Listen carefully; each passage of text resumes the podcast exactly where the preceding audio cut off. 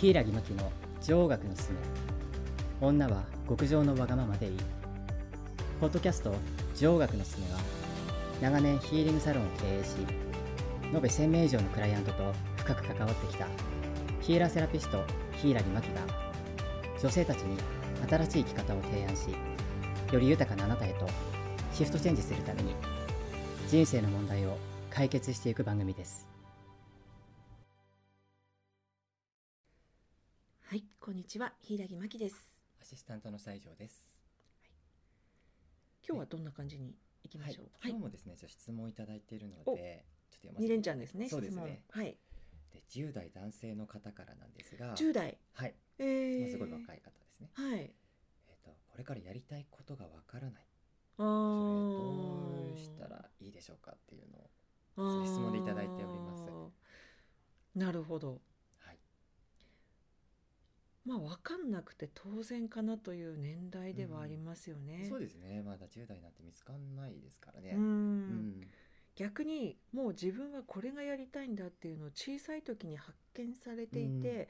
もうそこになんていうか浮気せずにまっすぐうん突き進んでいくっていう方の方がはい珍しいじゃないかな、うん、て思うんですねそね。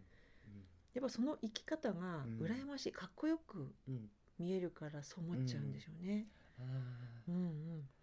そうでですねでもですねこれはねこ今回はたまたま10代の男性だったんですけど、うんこれはね女性男性と問わずにはいものすごく多いご相談ですね、ヒーリングサロンでも。うん、そうなんですね。そう今ですね、。このままじゃいけないうんはい、今やっていることが自分のやりたいことではないっうん、ていうのははっきり分かっているんだけれどもうん、じゃあ人生をかけて何に自分が夢中になったらいいのかっていうものがはい。分からないということですね。うんうんでこれはね正直非常に苦しい状態だと思います私もかつて陥ってたことがありますので、うんはいなんかただ漫然と生きてるっていうかうん、生活のために生きているっていうのはものすごくね辛いでしたよね。そうですね。そんな経験ありません？あり西条まさんした。やっぱ辛かったですね。なんででしょうね。な辛いですよね。そうなんですよね。うんうんやりたいこと見つかってからはそういうのないんですけうど、んうん。見つかる前はなんか苦しかったですね。とにかくなんか、そうでどこす行よっていいねか。わかんなくて迷子になってるみうたいな。ん。なのでやっぱり多くの方がこの悩みっていうのははい漠然となんですけど抱えているんですよね。はいでこれはやっぱり私ヒーリングサロンなんで、はい。まあ、こうやってヘラヘラ喋っていたとしてもスピリチュアル系の人間なんですよね。 でってなるとやっぱり私たちはもともとはいまあうん精神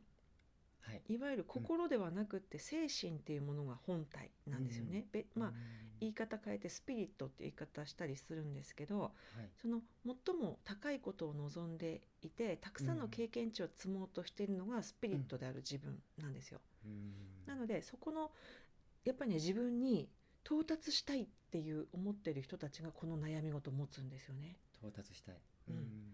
だからただ生活のために、えー食べて年を年を取って死ぬまでにうん穏便に生きればいいやって思っている方にはこの悩みは訪れないということです。うんもっと高い自分うんもっと本当の自分に近づきたいっていう、まあ、時期が、はい。えー来た方うんある意味目覚めってやつですかねそういう状態が来た方がはい。この悩みを持つんじゃないかなって私お見受けしてて思うんです。じゃあなんか高みを目指したいとか交渉の悩みみたいな感じなんですよね。こうそうですスピリねットが持ってうる。んうんなので最近多いのがもうすでに、まあ、事業をされていたりビジネスを立ち上げていたりしてはいすで、にお金の面では成功されている方うんがヒーリングサロンに、ね、あの当サロンにいらっしゃっていただけることが多くてはい、その方たちはもう生活の悩みっていうのはないわけですよ稼げちゃってるから、そうです自ねうん分で、えええだけどもそれだけじゃなくって何かもう一つ自分の壁を突破したいうんもっと自分が成長するためにはどうしたらいいかっていうことが、うんあの分かんないっていうことでうんいらっしゃってくださる方が多いのでえこれはまあ実生活の人生で成功している、成功していないのは正直関係ない関係ないんですね。関係ないんですよ、うん今現在お金に悩んでる人はお金さえあったら全部解決するんじゃないかって思うかもしれないんですけどはい、まあ、大大方解決はしますよね、うんお金が稼げていたら。うんだけどそれだけでは埋まらないものっていうのは確実にあるんですよ。うんでそれがまあねその一番高い自分が望むものを叶えてあげるっていうことになってくると思うんですけどうんこれがですねねそうですねまあ何かにはいチャレンジしている、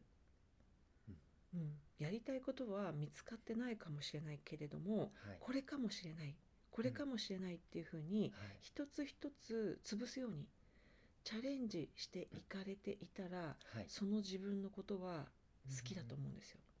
じゃあまずそれを何か探すことから始めてみた方がうん、いいっていうことですかね。もうね気になったこと、うん、これかもしれないって思ったことはとりあえず手を染めてみる、もうその世界に入ってみるっていう。そうです飛び込んでみってることですね。うん、やってみるっていうことですね。うんでなんでかっていうともう私であってもはい。ここんな仕事をしている私でも、うんやっぱりやってみないとうんそれが本当に自分がしたかったことかそうじゃなかったことかっていうのはねわからないんですよ。はい。えっと、チャレンジしてみるまではうんあのなんていうか賛否がつかないんうんうんですよね。うん。これは全ての人において共通だと思ううのんで、はい。これかもしれないって思ったことはまずうんやってみる、やまずやってみる。違ったらやめるうんうんそしてまた探すうん。っていうことを、まあ、されていったらいいんじゃないかなと思います。そして今回がねたまたま10代の、まあ、少年ですよね。そうですね。うん、私たちから見たら少年、うん、男性だけど、まあ、そのまだお若い方からご相談があったのでもう一つ言う言えるとするうん。と、はいえー私たちが子供だった時代っていうのははい。一つの職業をあの見据えて選んだら一生安定するみたいなはい。なんか今今となっては幻想ですけど、ありましたね。ありましたよねうんうん。一流企業に入って。そうそうそう公務員とかね、うん田舎だとそう公務員とか、うん。なんかそういう安定した企業に一生お勤めするのが偉い、うんとかステータスみたいな。ありました感。覚って未だに残ってるかと思うんですがうん。でもこの10代の、ね、若い方たちの感覚で言うとはい。もうそれだけでは未来がないっていうことに感づかれてらっしゃるんですよね。うん。その普通のサラリーマンになってうん例えば手取り30万40万うんもらってたとしてもうんそれだけでは自分がうんやりたいことはいっぱい我慢しなきゃいけない、 うん家族もねうん子供ができてもうん満足に学校入れてあげられなないかもしれないっていうことはもうちょっと感づいていて、うん何かこう今までに何て言うかな近くに生きた人のモデルがいない生き方をしなきゃいけないっうんていう不安があると思うんですよね。うんうんある意味うん時代をしっかりキャッチしている方が、はいえー出てくる悩みなんじゃないかなっていうふうにうんすごいですよねだからうん10代でこの感覚を持ちってそうですねうんすごいですねやっぱねそう思いますよう。うん、なんかね学校行ってゲームやってんあの大人の目を盗みながらいかにサボるかみたいなうんうんのに私なんか全力を注いでいたんですけ全くど同じですはいでその中でうんこうこういう疑問を持たれるっていうことはやっぱり時代の変化をものすごく柔軟にキャッチされて 正しい疑問を持ち始めていらっしゃるんだなってもう当時なんかそれ以外の選択肢ってなかったですよねなかったです企業入ってねとか。いい大学入ってその先そのままね安泰みたいなそうですレねールに乗れるか乗れないかみたいなうねん感じだったんだけどもやっぱり変わってきましたね時代がそうですうね、んだからある意味なんかこう一つの肩書きにはいを引導のようにうんドヤっていうふうに出す時代はもう終わって、いくつもの自分をうん同時に生きる